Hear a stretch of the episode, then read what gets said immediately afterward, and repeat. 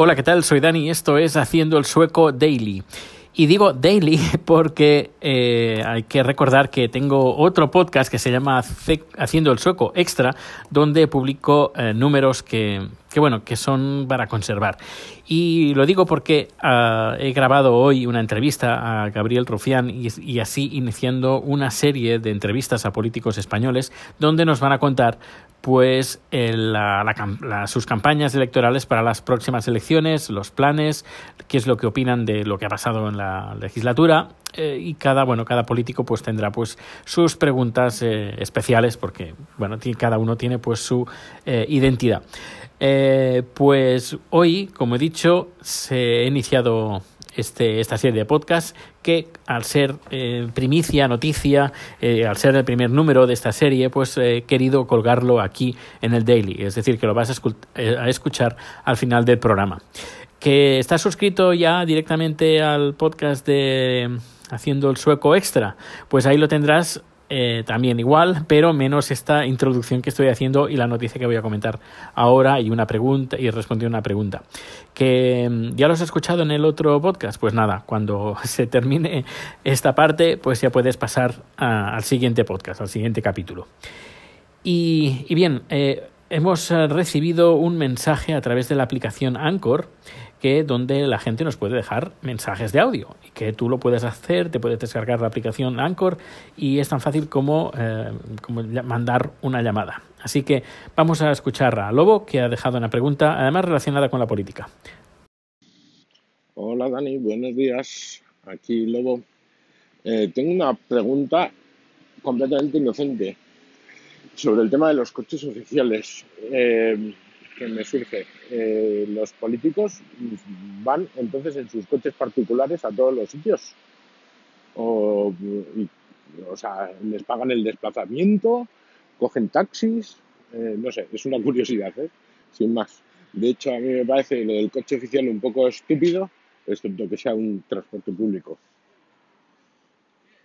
Pues Bien, Lobo, muchas gracias por la pregunta y ahora te la respondo. He estado preguntando para confirmar exactamente qué pasa con los coches suecos y bueno, y me han respondido lo que me temía y lo que me temía, lo que me temía después de, por ejemplo, de ver una película sueca donde aparece unas aparecen unas escenas en el Parlamento y una y una mujer, una parlamentaria, pues que quiere salir del edificio, sale del edificio, va al parking, coge su co su coche y se va.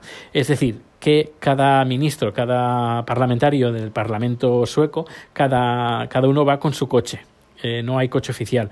Los coches oficiales es cuando el gobierno tiene un evento o algo del gobierno y sí que cogen el, el coche oficial. Pero si tienen que ir al Parlamento o si tienen que ir, a ver a alguien a nivel de trabajo personal, es, van con su, co con su coche o en transporte público o lo que sea. Menos, por ejemplo, los eh, ministros o los puestos de trabajo eh, más sensibles, como por ejemplo del primer ministro. Hace años eh, casi nadie tenía eh, escolta, eh, porque bueno, no, no, no era necesario. Pero después de la muerte de Olof Palme de, por, de asesinato, cuando salía del cine, y después de hace también unos años, creo que hará unos 15 años, ahora estoy hablando de memoria, pero asesinaron delante del Parlamento a la ministra de Asuntos Exteriores, pues algunos ministros sí que cuentan con cierta seguridad extra. Pero bueno, que no es, eh, no es lo normal. No es lo normal que todo el mundo tenga seguridad y tampoco es normal que todo el mundo tenga un coche oficial. Y bueno, espero con, que con esto haber respondido a tu, tu pregunta. Eh, no me voy de política sueca y es que ayer saltó una noticia, una alarma y bueno, hoy me he estado informando un poquito más, así que voy a contarla. Y es que una parlamentaria del, parla del Parlamento sueco, del Riksdag, del Partido de los Liberales, eh, creo que la chica se llama Emma, ahora no recuerdo el apellido, pues la, la pillaron eh, que estaba eh, conseguida desde el año 2013 se beneficiaba de unos beneficios de que da el Parlamento sueco para la gente que no viva en Estocolmo. Eh, da unos 850 euros al mes para que pueda sufragar el gasto o parte del gasto de lo que representa tener una vivienda en Estocolmo. Que, a ver, que con 850 euros al mes mmm, puedes tener un cuchitril. Si quieres un apartamento más grande, pues eh, sale un poquito más, puede salir un poquito más caro, también depende de la zona. Pero bueno, que tampoco da para mucho, con 850 euros al mes para, para un alquiler en el centro de Estocolmo, además si lo quieres así grandecito. Ah, bueno, pues esta señora eh, lo que tenía fue un... lo tenía alquilado a su marido. Sí, una cosa muy fea. Lo tenía alquilado a su marido, su marido le pagaba a ella y ella aparte recibía el dinero de, la, de esa subvención. Y esto lo tenía desde el año 2000, 2013. Y claro, desde el 2013 pues hasta ayer esta mujer ha ido cobrando del, mm, de, esta, de, esta ayuda. Lo, cuando se han enterado, porque esto, esto fue, saltó la alarma ayer, el, el parlamento, no el parlamento, el partido se reunió de urgencia ayer mismo y la, echó del, la echaron del partido, del Partido Liberal. Eh, la han echado no solo del partido, sino también estaba en las listas del, del de, la, de, las elecciones europeas también la han sacado. Lo único que no la pueden sacar es de, del Parlamento, porque aquí en Suecia, cuando tienes un puesto en, en el Parlamento, eh, recordemos que en Suecia tienen hay listas abiertas que tú votas, puedes votar si quieres por la persona. Eh, pues claro, eh, cuando pasa algo así, el, el, el, escaño te pertenece a ti, no le pertenece al partido, sino le pertenece a la persona. Así que ella, de momento, se ha negado a, a dejar el, el, escaño. Dice que lo va a guardar como mínimo un par de, un par de años más. Así ella se podrá beneficiar de una no subvención, eh, una, como una especie de paro, no, no, es paro, pero bueno, una especie de ayuda económica mm, si has estado más de tantos años como, ahora no, no lo sé exactamente, pero si has estado más de tantos años eh, trabajando eh, de parlamentario, pues al cabo de cuando te jubilas, o cuando dejas el puesto, pues tienes un, una, una, cantidad de dinero que vas a cobrar extra eh, al mes por haber eh, trabajado de, de, parlamentario. Y claro, esta mujer pues está aprovechando para, que, eh, para cobrar ese, ese dinero. Por eso dice que va a estar como mínimo dos años más. Eso ha generado también gran cabreo. Incluso hay un compañero que es votante o que alguna vez ha votado también al Partido Liberal, pues está también muy enfadado e indignado pues que esta mujer siga en, en su puesto. Y le está lloviendo, le está lloviendo a esta mujer de por todos lados, no solo del, del par, de los partidos eh, de los partidos que no son los liberales, sino el propio Partido Liberal que está, bueno, está que trina porque esto le está dando una mala imagen al partido eh, por culpa de esta señora. Y claro, eh, dicen, esta señora ya no tiene nada que ver con nosotros, ni con el partido, ni nada, y la hemos echado del partido y le estamos pidiendo que deje el escaño en el, en el Parlamento. Pero bueno, está en su derecho legalmente y ha estado leyendo incluso comentarios en varios periódicos aquí suecos y bueno, la gente está cabreadísima, cabreadísima con, con esta señora. Y ya digo, no solo de militantes o votantes de otros partidos, sino incluso de, de su propio partido. No, no sé, me ha hecho, me ha hecho gracia. Así que, bueno, no me quiero enrollar más. Ahora viene la entrevista que le he hecho a Gabriel Rofián. Es decir que, bueno, mm, ha estado muy bien, me lo he pasado muy bien. Ah, son 20 minutos, no es una entrevista muy larga, se, se pasa muy bien. Y, y, nada, desde aquí, si escucha este, este trozo, Gabriel, muchísimas, muchísimas gracias eh, por estar eh, aquí en, el, en los micrófonos de, de Haciendo el Sueco. Y, y bueno, quien quiera hablar también, que sea político en el Parlamento y dice, ostras, yo también quiero estar haciendo el sueco, pues no hay ningún problema. Micros abiertos. Hasta, bueno, también micros abiertos aquí en Anchor, si alguien quiere hacer una, un comentario, hacer una consulta, lo que sea, ya sabéis, Anchor, una aplicación gratuita, te la descargas y dejas un comentario así de fácil. Pues un fuerte abrazo, que, que disfrutes la entrevista y nos escuchamos en el siguiente número. Hasta luego.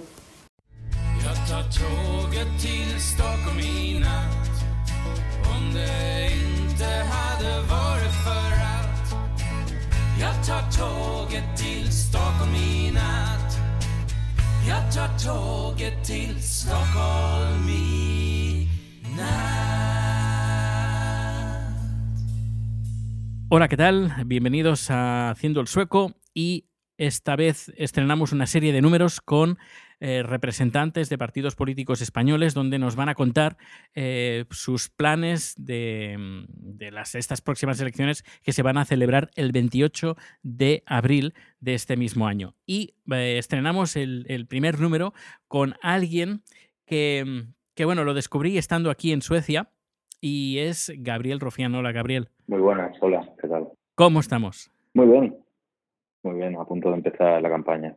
Con muchas ganas, supongo. Bueno, sí, sobre todo con ganas de, hombre, humildemente yo creo que el, trabajo que se ha hecho por parte del Grupo Parlamentario de Esquerra Republicana en Madrid estos últimos tres años, yo creo que es extraordinario. Eh, muchas veces hemos sido un grupo parlamentario de, nueve personas, la, oposición real a, a PP, a PSOE y a Ciudadanos, ese bloque que de facto conforma poder en España y, creo que durante esta campaña pues eh, todos eso, bueno, todo lo sembrado lo podremos recoger, ¿no? Así que sí, con ganas sobre todo de plantar cara a según quién. Por si alguien no te conoce, eh, es eh, Gabriel Rufián, es portavoz adjunto del grupo de Esquerra Republicana en el Congreso de los Diputados. Estás desde el 12 de enero de 2016, si no me equivoco, ¿no? Sí, eh, las elecciones, las primeras elecciones fueron en diciembre del 2015, hará unos tres años, sí, aproximadamente. Eres diplomado en relaciones laborables y máster en dirección de recursos humanos, pero máster de verdad, ¿no? No esos másteres. Sí, sí, de hecho tuve que ir a hacer relativamente poco, soy un poco desastre para los papeles y no tenía los títulos. Y, me, y me, avisaron de que querían publicar eh, una vez uno de estos digitales de la caverna que no tenía estudios, ¿no? que era mentira. Y, entonces tuve que ir corriendo, recuerdo, tuve que ir corriendo una mañana a la universidad a por todos los títulos y, entregárselos al periodista para que parara la, noticia que era falsa, le daba igual, la quería publicar sí o sí, y al final lo pudimos parar más que nada porque el tío ya no podía hacerlo, ¿no? Así que sí, sí, son de verdad, son de verdad y los tengo, los tengo en la habitación de casa, o sea que sí, Bueno, yo te descubrí estando yo aquí en Suecia. La verdad que fue una sorpresa y además grata. Eh, creo que te vi por primera vez un programa de zapping y dije, uy, ¿y de dónde, de dónde salí? Porque la forma que, que, tienes de, de... Es decir, es una forma de hacer política no muy usual en España, a veces muy directa, a veces insolente para algunos, pero desde mi punto de vista yo creo que muchas de esas veces es necesaria.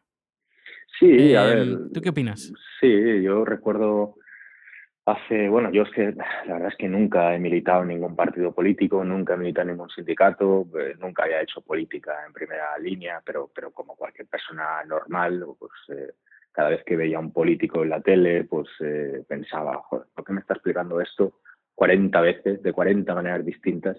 Si se puede resumir en una frase, ¿no? Porque, porque esta persona que tengo enfrente que representa las siglas que represente, pues eh, no, me habla para que yo le entienda, ¿no? Yo creo que una de las cosas más eh, kafkianas que a mí me dicen es aquello de me gusta porque te entiendo, ¿no? Eh, que yo siempre acabo diciendo lo mismo, como si a un camarero le dices eh, me gusta porque me recitas de la carta, ¿no? forma parte de nuestro trabajo, deberían se nos debería entender. Yo creo que forma parte de, de lo que debe ser hacer política. Y tampoco lo sé hacer de otra manera. Yo creo que, repito, mi, falta de, no sé cómo decirlo, espíritu orgánico o, carnet eh, político de hace 10, 15 años, como lo digo con respeto, ¿eh? pero como muchos compañeros míos, pues yo creo que también me sirve muchas veces pues para tener un discurso muy normal, porque al final la realidad es muy sencilla y todo el mundo distingue entre el bien y, el mal. No hace falta ser de, de un partido o de otro para saber que robar está mal y que votar, eh, pues en principio está bien. ¿no? Una de las cosas también más perversas que yo creo que se dicen es aquello de, es que vas provocando, ¿no? Provocas. Yo siempre acabo diciendo lo mismo, provocar, a mí me parece que mucho, se provoca mucho más robando, ¿no?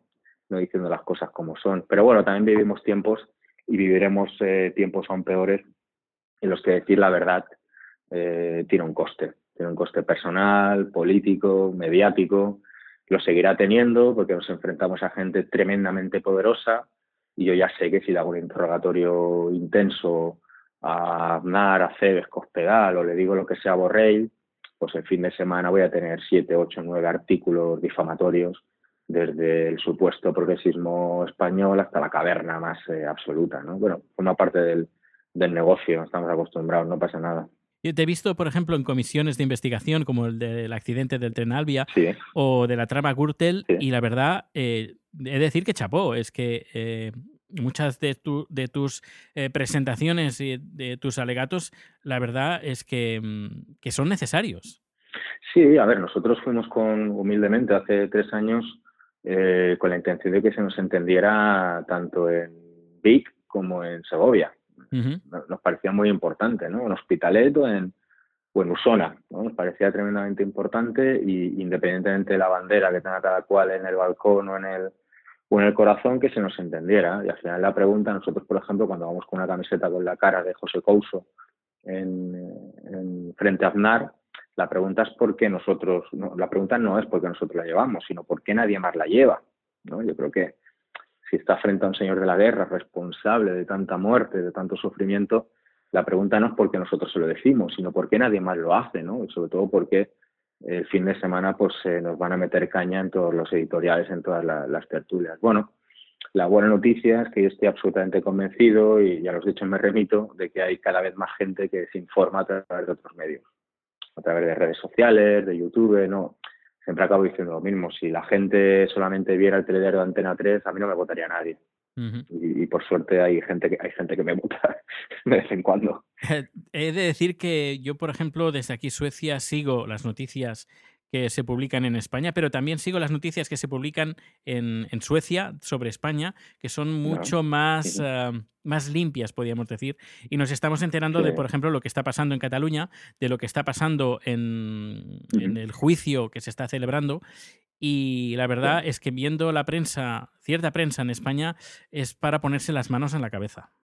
Sí, yo creo que vivimos y, da igual, ¿eh? no hace falta ser independentista o republicano o de Esquerra Republicana o de la CUP o de lo, que sea para saberlo, ¿no? Vivimos el peor, yo creo, de los peores tiempos a nivel periodístico de, la historia. Eh, el otro día, desgraciadamente, bueno, ayer mismo fue el aniversario del, del 11M, hace 15 años de aquellos atentados, y yo recuerdo perfectamente, mi generación recuerda perfectamente como prensa valiente principalmente Prisa, ¿no? La SER, El País, eh, incluso Telecinco en aquel momento, Prensa Valiente plantó cara a una mentira, ¿no? Una mentira del gobierno y una mentira que, todo el mundo sabía que era, vamos, que, era, insostenible, ¿no? Y, fue una prensa valiente que le plantó cara. Yo siempre me hago la misma reflexión. Ahora, 15 años después, ¿qué pasaría? ¿Tendríamos también periodistas valientes que le plantarían cara a eso? Yo creo que la respuesta es clara, no. No.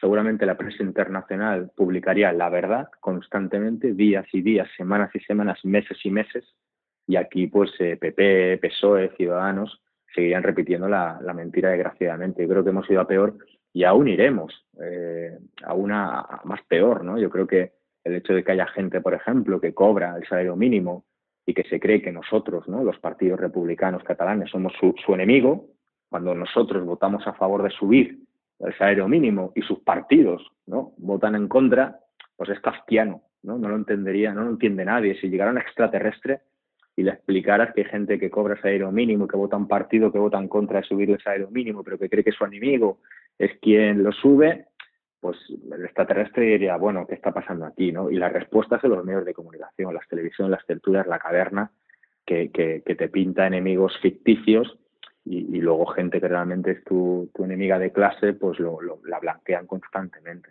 Aquí se comentó eh, sobre las cargas policiales del 1 de octubre. Y se habló de cargas policiales directamente. Incluso miembros del Parlamento del Partido Socialdemócrata sueco eh, declararon, y además que los, los, grabé, los entrevisté, declararon que esas cargas policiales eran una, una demostración fascista, directamente. Fascista. Sí. Y esto no, no lo vas a ver nunca en España, que digan eso en los medios. No, no, al, contrario, aquí eh, hemos vivido desde, desde aquel día un proceso de blanqueamiento brutal, gente que, pero de todos los partidos, eh, dijéramos los mal llamados partidos constitucionalistas, ¿no? Partido Popular, Ciudadanos y también PSOE. Josep Borrell, que yo creo que son los políticos más nefastos que hay actualmente en el panorama político español, un ministro del, del PSOE, ministro de Exteriores, del Partido Socialista Obrero Español, dice que esas imágenes son falsas. Incluso dijo que aquellas imágenes eran falsas y que eran de la dictadura de Pinochet. Y se queda tan ancho, ¿eh? No, no, no, no, da igual, es absolutamente igual. Y el problema que hay es que se lo dice frente a periodistas que evidentemente no le replican. Se lo compran, hacen el titular y, punto, ¿no? Millo, el otro día en el juicio, dijo que la gente, o sea, que la, policía apaleaba o pateaba a señoras que lo único que querían era votar porque le echaban fairy a las calles. O Surrealista. Tal cual. Y se, y se, quedó tan ancho. Quiere decir que, que son muy poderosos, son tremendamente poderosos y tienen una maquinaria, una de las maquinarias mediáticas más potentes de la historia reciente. Son tan poderosos que, incluso, por, por, ejemplo, los malos son los que votan y los buenos son los de las porras, ¿no? Y eso yo creo que, es eh, tremendamente difícil de, aceptar, pero bueno, es la realidad a la que nos enfrentamos aquí en España. Uno de los motivos del por qué se ha avanzado la votación es porque no se aprobaron los presupuestos. He leído que se os ha tachado a vosotros como los responsables de que no se hayan aprobado. Em, ¿Nos puedes contar un poquito más eh, cuáles serían los motivos reales? Bueno, a ver, unos presupuestos generales del Estado que, presentó el, PSOE con bastante pocas ganas. Yo creo que el PSOE se le notó ya al final, nosotros lo sabíamos desde el minuto uno, pero se le notó al final de que pues no quería aprobarlos. Unos presupuestos generales del Estado que sobre todo, eh, dijéramos, el socio de facto del PSOE, que es Podemos, pues durante muchos días los vendió como las tablas de Moisés, ¿no? Parecía que Hubo unos días que, escuchando a Ada Colau y a Pablo Iglesias, parecía que si esos presupuestos no se votaban, la gente iba a vivir en cabañas, ¿no? En, España. Bueno, son unos presupuestos que, si te fijas, pues le meten más dinero a la defensa, más que nunca, más dinero a tanques y a balas, más que nunca, le meten más dinero que nunca a la monarquía, más que nunca, y sobre todo le meten más dinero que nunca al Valle de los Caídos. O sea, es, una, es mentira que sean los presupuestos generales los más sociales de, de la historia. De hecho, los presupuestos más sociales de la historia los presentó Esquerra Republicana en el Parlamento. Hace tres años los presentó, los presentó Junqueras. Y el PSC, el PSOE en definitiva, votó en contra. Y no pasó absolutamente nada. La realidad es que nosotros le votamos al PSOE una moción de censura gratis, sin ningún tipo de contraprestación, porque nos, nos parecía importante echar de Moncloa a ladrones y, a carceleros. Le votamos gratis un techo de gasto, sabiendo perfectamente que el PP lo iba a vetar en el Senado con su mayoría absoluta y le hemos votado 27 de los reales decretos de los 28 que ha, que ha presentado. El único que no le hemos votado es el de los fondos buitre, aquel que fomentaba que los fondos buitre echara a la gente de, sus casas, ¿no? por razones obvias. Y lo único que pedíamos pues era una mesa de diálogo, una mesa de negociación. Nos parece que cualquier demócrata, sea independentista o no lo sea, sea republicano o no lo sea, tenga el apellido que tenga, la lengua que tenga, da igual, puede llegar a entender que lo que pasa en Cataluña, guste más o guste menos, solo se soluciona hablando. Solo. Te guste más o te guste menos. Porque es que los dos millones de independentistas que van a votar no van a desaparecer.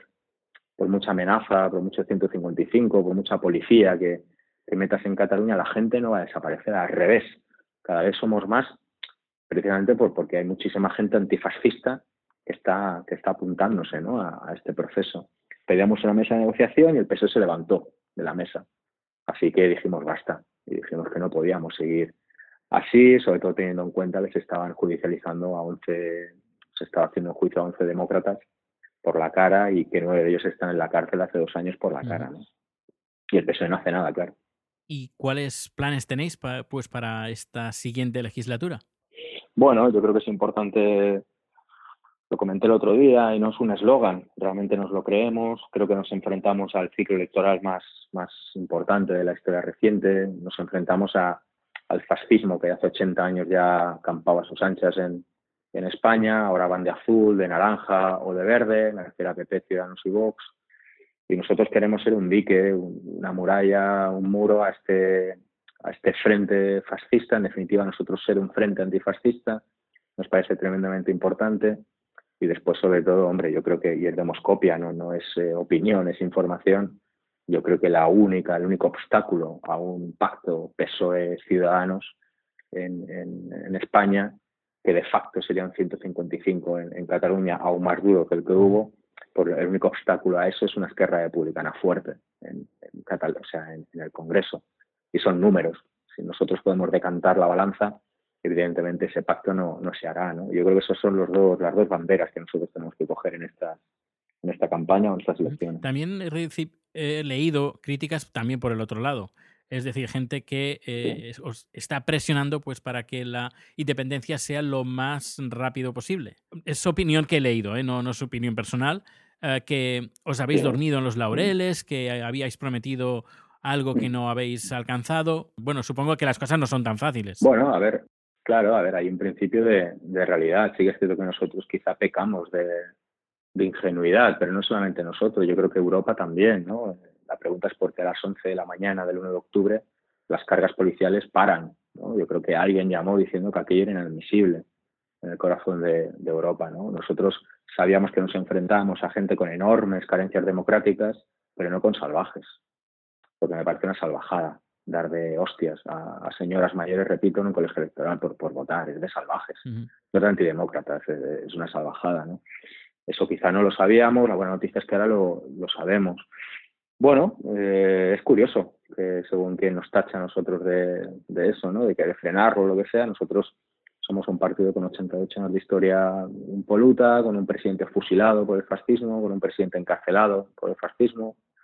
Yo creo que pocas lecciones se, le pueden dar a Esquerra Republicana. Mm. Lo único que está intentando transmitir Esquerra Republicana es el hecho de que tenemos que ser más, que debemos de ser más, sin renunciar a quienes somos. Yo creo que también eso es muy importante yo no conozco ningún proceso vital o ningún proceso político en el que sea malo ser más. Y en eso estamos, ¿no? Supongo que sabrás que para poder votar desde fuera de España hay que rogar el voto. Eh, ¿Vosotros estáis a favor de eliminar esta limitación? Porque, claro, hemos pasado de, tener participaciones de un 35-40% a tener participaciones de un 3-4%. Sí, no, claro, evidentemente. De hecho, los últimos días estaba hablando con, con el PSOE de esta posibilidad. Yo creo que ellos están también en eso, o al menos eh, una parte del PSOE, porque hay muchos PSOE, eso también hay que tenerlo en cuenta estaba en eso. Nosotros, evidentemente, todo lo que sea democracia, participación, lo apoyamos. De hecho, presentamos un par de veces y seguramente volveremos a presentar una iniciativa que, va en ese sentido, ¿no? Me refiero en el sentido de ampliar la democracia, que el máximo de gente posible pueda, pueda votar, pueda votar, incluido evidentemente la gente que está fuera, pero, pero tenemos también una iniciativa que es que la gente de 16 años, 17, 18 pueda votar. Perdón, 16, 17. Más que nada porque entendemos que si, que si con 16 y 17 años puedes trabajar o te pueden encarcelar, pues eh, también tienes que tener, también tienes que poder votar, ¿no? Me parece tremendamente importante. Así que sí, nosotros en todas las iniciativas que sea que la gente pueda hacer a, votar o en definitiva la democracia, pues eh, estamos a favor. He visto que tenéis un podcast en Esquerra, bueno, teníais un podcast, eh, Esquerra Lleida. ¿Tenéis pensado hacer un, podcast oficial de, de Esquerra Republicana? Sí, bueno, más que eso, eh, bueno, nosotros, un grupo de amigos, eh, tres, cuatro amigos y yo, hace pues igual un año y medio o así que hacemos un programa de radio. A mí me encanta la, me encanta la radio y, hacemos un, programa de radio que grabamos en podcast que se llama Más que Twitter y ahora igual colaboramos, hacemos algún tipo de colaboración con, con Izquierda Republicana y básicamente es un programa político en el que hay una tertulia política con con todas las sensibilidades eh, políticas que hay en Cataluña, pues también evidentemente gente del PP, de Ciudadanos y del PSOE, gente de Podemos, gente nuestra, gente del PDCAT, gente de la CUP, etcétera, etcétera. Y luego hay una entrevista que, que hago yo con, con, bueno, con personajes conocidos, pues por ahí ha pasado Girauta, Sardá, Raola, ¿no? Un poco toda esta gente y, seguiremos en eso. Así que sí, yo todo lo que sea pues hacer cosas nuevas y de ese tipo, a mí me encanta. ¿Y dónde te pueden encontrar? Bueno, está en YouTube, eh, luego también por la red, por Twitter, es un programa de radio que se llama Más que Twitter. Más que Twitter. sí, en Google se encuentra fácilmente. Y ahí tengo alguna, bueno, tenemos alguna entrevista chula. Sí, porque eres muy activo en Twitter. Bueno, cada vez menos, ¿eh? Sí que es cierto que, que llevo relativamente poco, pues creo que, bueno, poco. A ver, para lo que es alguna gente, yo creo que empecé en 2015 o así, no recuerdo exactamente. Y, y, sí, a ver, me parece una gran... A ver, primero me parece una burbuja, o sea, Twitter no deja de ser una barra de bar a veces. Si fuera por Twitter, siempre, yo siempre acabo diciendo lo mismo, si fuera por Twitter, Garzón sería presidente del gobierno, la CUP gobernaría por manera absoluta el Parlamento de Cataluña y, no sé, y, todo el mundo sería de, ¿no? de, del Betis. Al final es una burbuja, hay que, tener, hay que tenerlo en cuenta. Pero bueno, también me parece una gran herramienta de comunicación. Al final, sintetizar la realidad en 140 o 180 caracteres a mí me, me parece muy útil, muy funcional y luego pues la posibilidad de interpelar a, la gente o que la gente te interpele a ti me parece muy democrático. Así que bien, aunque sí que es cierto que vez menos. Antes, por ejemplo, igual hacía, no sé, 10 tweets al día y ahora hago igual 2, 3, 4, depende. Eh, he visto que, bueno, ya, ya terminando, que estuviste trabajando en una empresa sueca.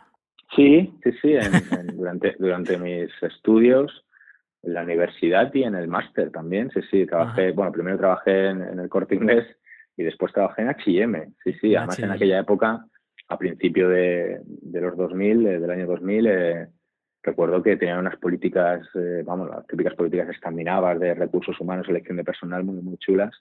Y ahí empecé haciendo entrevistas de, porque luego yo durante 10 años estuve trabajando en selección de personal y, ahí empecé haciendo entrevistas. Mis primeras entrevistas de trabajo fueron en, en H&M a, a, trabajadores, vamos, a vendedores.